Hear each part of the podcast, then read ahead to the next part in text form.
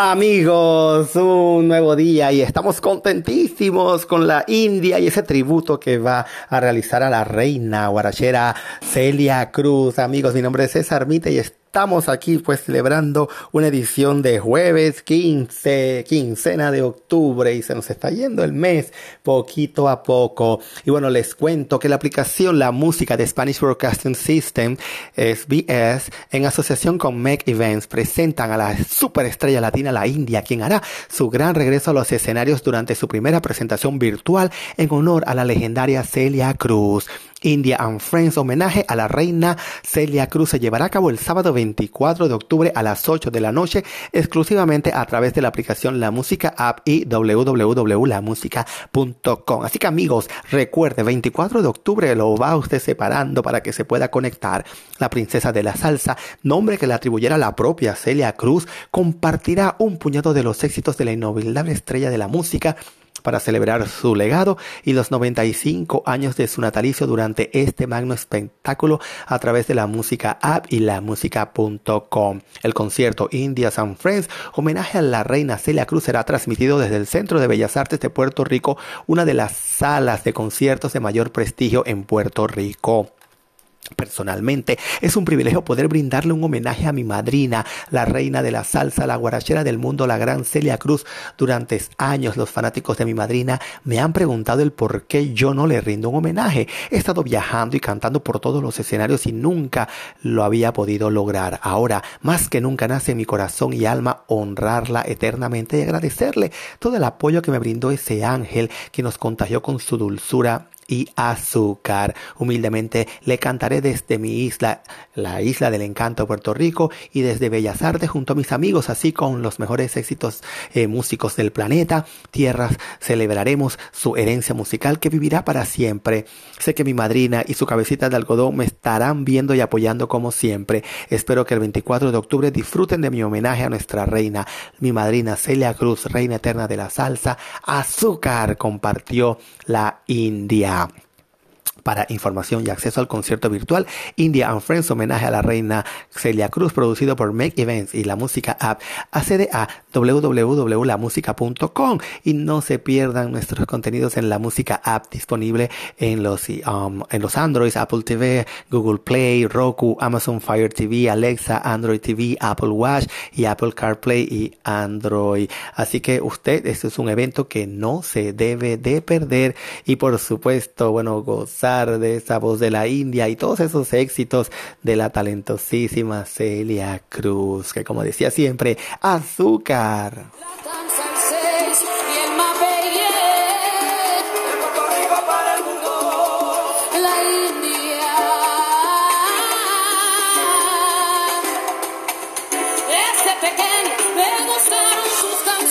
Así que amigos, nos vamos a una breve pausa comercial con nuestro queridísimo Anchor y vamos a volver con más aquí en César y el Oscar de la Fortuna Podcast, donde siempre hay mucha música e información.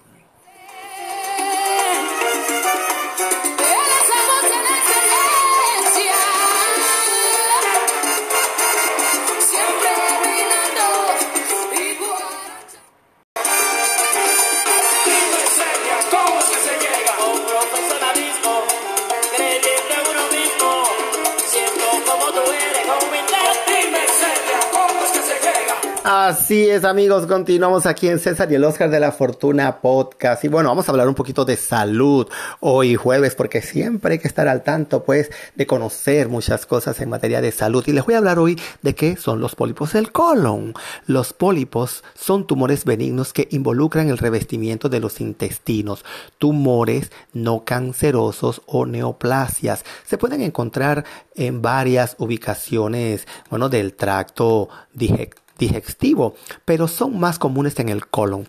Su diámetro varía desde menos de cuarta pulgada, o sea, 0.6 centímetros, hasta varias pulgadas. Parecen pequeñas protuberancias que crecen en el revestimiento del intestino y sobresalen por el lumen, cavidad de los intestinos. En ocasiones crecen en un tallo y parecen hongos. Algunos pólipos también pueden ser planos. Muchos pacientes tienen varios pólipos dispersos en distintas partes del colon. Algunos pólipos pueden contener pequeñas zonas cancerígenas, si bien la mayoría no presentan bueno, esta complicación. Los pólipos son muy comunes en los adultos, cuyas probabilidades de sufrir pólipos aumentan con la edad. Si bien no son frecuentes en personas de 20 años, se estima que una persona promedio de 60 años de edad, sin factores de riesgo especiales para contraer pólipos, tiene un 25% de probabilidades de tener un pólipo. No sabemos qué causa los pólipos. Algunos expertos creen que una dieta alta en grasas y baja en fibras pueden predisponer la formación de pólipos. Además, pueden existir un riesgo genético de desarrollo desarrollar pólipos. ¿Cuáles son los riesgos conocidos pues para desarrollar pólipos? El mayor factor de riesgo para desarrollar pólipos es ser mayor de 50 años, un historial familiar de pólipos de colon o cáncer de colon aumenta el riesgo de desarrollar pólipos. Además, los pacientes con un historial personal de pólipos o cáncer de colon están en riesgo de desarrollar nuevos pólipos. Incluso existen algunos síndromes poco frecuentes de pólipos o de cáncer que se dan en las familias y que aumentan el riesgo de que los pólipos se desarrollen a edades más tempranas.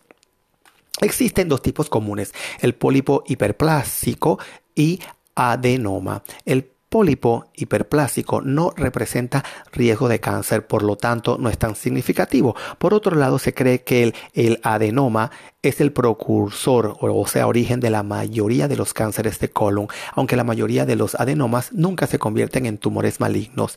La histología, o sea, la observación de tejidos en el microscopio, es la mejor manera de diferenciar entre pólipos o pólipos hiperplásicos y adenomatosos. Si bien es imposible saber qué pólipos adenomatosos se convierten en tumores malignos, los pólipos más grandes son los que tienen más probabilidades de convertirse en estos tumores y algunos de los grandes, o sea, la mayor es de una pulgada o 2.5 centímetros, pueden ya contener pequeñas áreas de cáncer. Debido a que el médico no puede estar seguro del tipo de tejido eh, por la apariencia del pólipo, los médicos generalmente recomiendan eliminar todos los pólipos que se encuentran pues durante la colonoscopía. Les cuento también de que la mayoría de los pólipos no causan síntomas. Los más grandes causan sangre en, la materia fecal, pero es, hacer eh, hasta esto por lo general eh, son asintomáticos. Por lo tanto, la mejor manera de detectar pólipos es examinar a la persona que no tenga síntomas.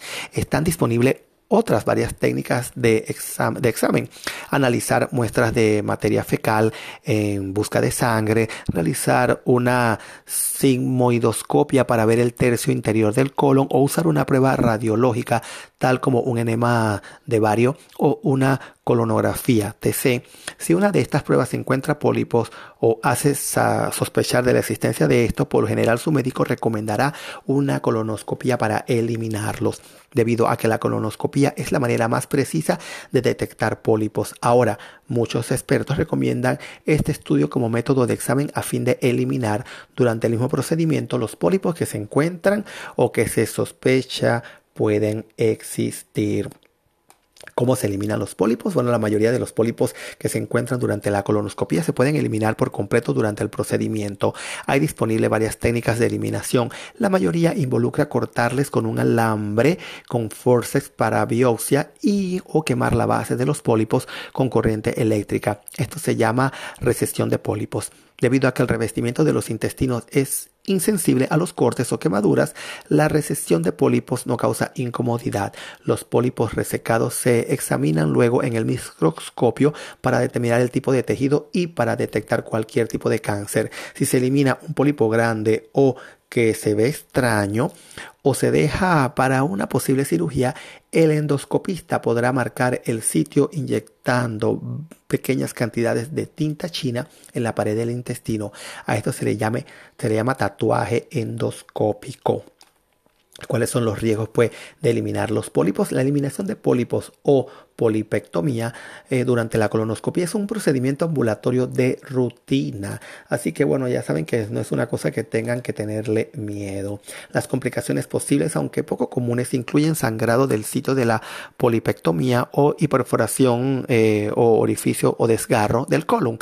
El sangrado del sitio de la polipectomía puede ser inmediata o tardar varios días. La hemorragia casi siempre se puede detener con un tratamiento durante la colonoscopía, en raras ocasiones se producen perforaciones que requieran cirugías para su reparación.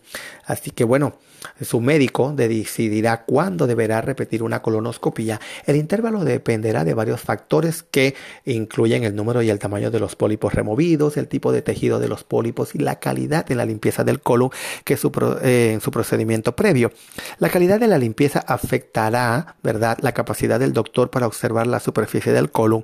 Si los pólipos eran pequeños y el colon fue visualizado completamente durante su colonoscopia, su médico generalmente recomendará repetir el estudio en un plazo de 3 a 5 años. Si la colonoscopia de seguimiento no demostró pólipos, probablemente no necesitará otro procedimiento en los próximos 5 años. Sin embargo, si los pólipos eran grandes y planos, su médico podrá recomendar un intervalo de solo meses antes de repetir la colonoscopia para asegurarse de que los pólipos fueron removidos completamente. El médico analizará con usted las distintas opciones disponibles. Así que ya saben amigos, a revisarse pues ese colon y estar seguro de que usted no tiene uno de los pólipos por ahí. Recuerden amigos que llegamos a ustedes por una fina cortesía de los amigos de Better Business Lenders con opciones de financiamiento a la hora de comprar o remodelar una propiedad con solo llamar al 888-348-1778. Lo repito, 888-348-1778. Ahora amigos nos despedimos porque mañana tenemos una edición más, una edición de viernes de lujo aquí en César y el Oscar de la Fortuna podcast. Hasta mañana y nos vamos con esa voz de la experiencia india y Celia Cruz.